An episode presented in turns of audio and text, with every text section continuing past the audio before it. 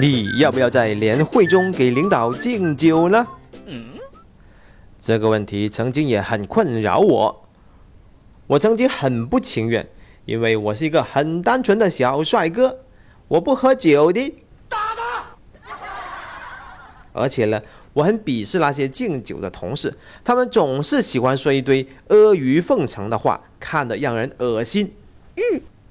但是不到一年的时间，我成为了我曾经讨厌的人。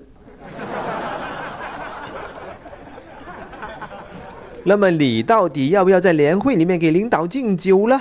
嗯。首先，我们来复习一下什么是年会。年会表面上是承前启后的年度大会，但实际上它是老板展示皇恩浩荡的大会。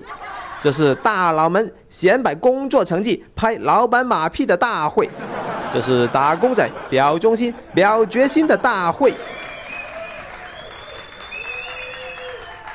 小明听了这个问题以后，惨淡一笑：“连会喝酒，小事一桩；不会喝酒也不怕，一口把它闷下去就可以了。”嗯，我现在的问题更头疼，我要在年会中表演节目呢。慢，小明的公司，他们的老板下达了命令，每个部门都要出节目，而且到时还要选出最佳节目。哎呦，各个部门的老大就相当紧张了，能不能拿第一还不是最关键的，到时候不要现场点票，本部门的节目票数最少，这个时候脸就丢大了，坑爹呀！所以呢，各部门都开始。进入加班状态，认真准备节目，同时还要防止其他部门的人过来偷窥。研发部门的老大就相当的淡定，这种事情又不是第一次搞了。现在年底了，这么多项目要验收，年会中表演节目这个事情优先级是最低的。他完全不担心到时候节目倒数第一的问题，因为他认为。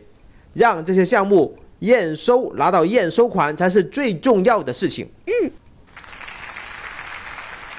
小明呢是研发部门的新员工，入职时间还不长，他心里面也非常的淡定。作为一名新员工，应该没有资格代表本部门为公司表演节目吧？谁知道研发部门的老大把他叫到办公室，语重心长的跟小明说：“小明，你是我们部门最有前途的员工。”这个年会表演节目的任务相当的重要，就安排给你了。坑爹呀！请你一个人好好准备哦，你不要去打扰其他同事哟，他们要准备项目的验收。小明没想到这个任务落到了他的头上，他脑袋都发胀了。喝酒我可以一口闷，上台表演我没有试过呀，而且只能是我一个人。我应该怎么办呢？慢。小明向我求救，我说：“且不要着急，听我说两个故事。有一位美女员工在年会上表演了一段独舞，惊艳全场。但是有员工在私下里说她卖弄风骚，毫不要脸。慢。这位美女员工她的工作成绩本来就很不错，现在领导对她的印象更加深刻了。”原来她就是在年会上表演了惊艳舞蹈的那一位美女呀！哦哦哦！我们再看另外一个例子，有一位男员工在年会上敬了领导三轮酒，普通员工只是敬一轮酒，但是这位员工敬了三轮，而且每一轮都是不同的理由。哦哦哦！有人就受不了了，说他阿谀奉承。但是这个男员工在年会上的表现引起了领导的注意，领导开始把工作安排给他了。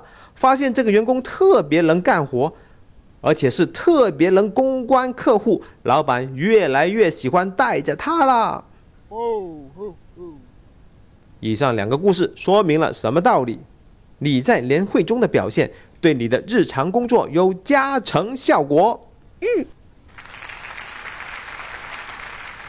所以呢，在年会中要不要敬酒，在年会里面要不要表演，这些问题的问题实质，那就是平时你都没啥机会显山露水，现在有这么一个平台给你，让你可以展示一下不为人知的一面。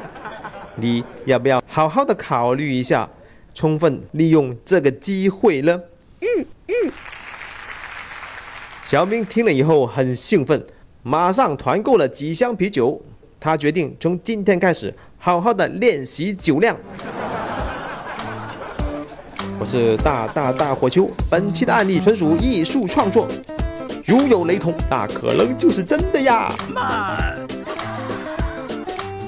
连会连会，每年一会，老板搭台，你唱戏，转换一下角度，说不定会有意外的收获了。